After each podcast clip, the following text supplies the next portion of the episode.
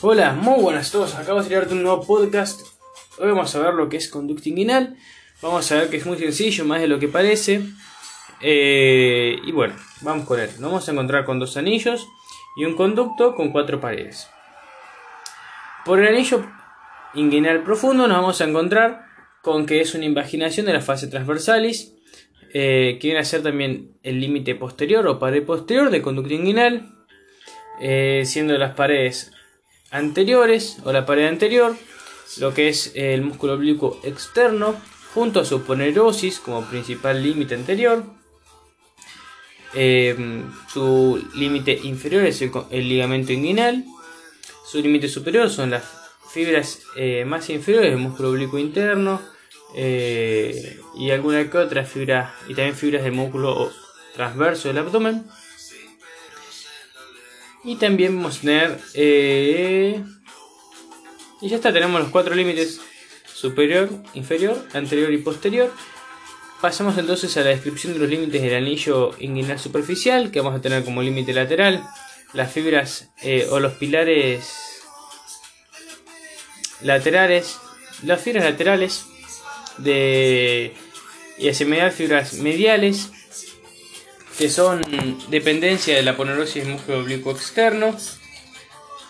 Hacia superior vamos a tener fibras intraarticulares. Em, y bueno, eso, como los límites. Medio, medio flojo los límites, pero bueno. Bueno, como contenido, eh, vamos a tener en el hombre el cordón espermático, en la mujer al ligamento redondo del útero, junto a, algunos que otros vasos, pero en la mujer es mucho más sencillo. Por ejemplo, encontramos al ligamento redondo del útero, arteria y venas del ligamento redondo del útero, al ramo genital del, nervio linguinal y al ramo genital del nervio genitofemoral. Eso es todo el, ligamento, el contenido del, del conducto inguinal en la mujer.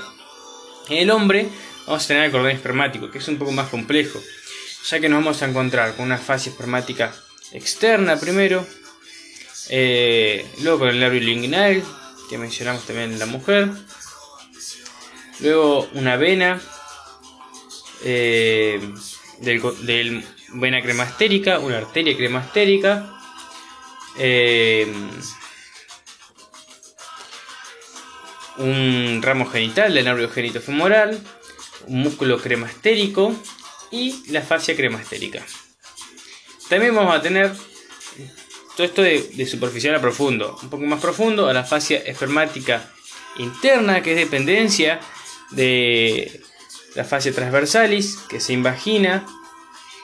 Eh, luego, más profundo esta, lo vamos a encontrar con eh, lo que es el conducto deferente, eh, parte de las vías espermáticas, digamos, este conducto deferente.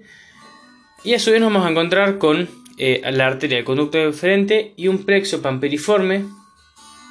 Eh, sí, un plexo pamperiforme. Lo que me extraña es que o no tengo anotado o me olvidé de las... Ahí está, me olvidé. Me olvidé los, de la arteria testicular. La concha de la. Pequeño detalle. Y bueno, mis vasos linfáticos que van a llevar hacia los nodos preaórticos y o aórticos laterales. La linfa.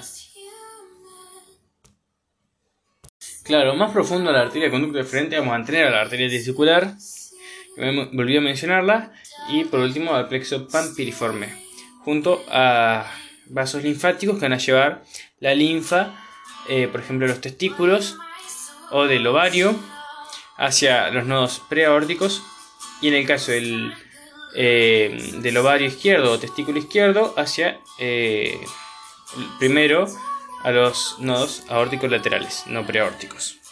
Eso es todo el ligamento inguinal. Espero que haya sido sencillo, claro y nos vemos en la próxima entrega.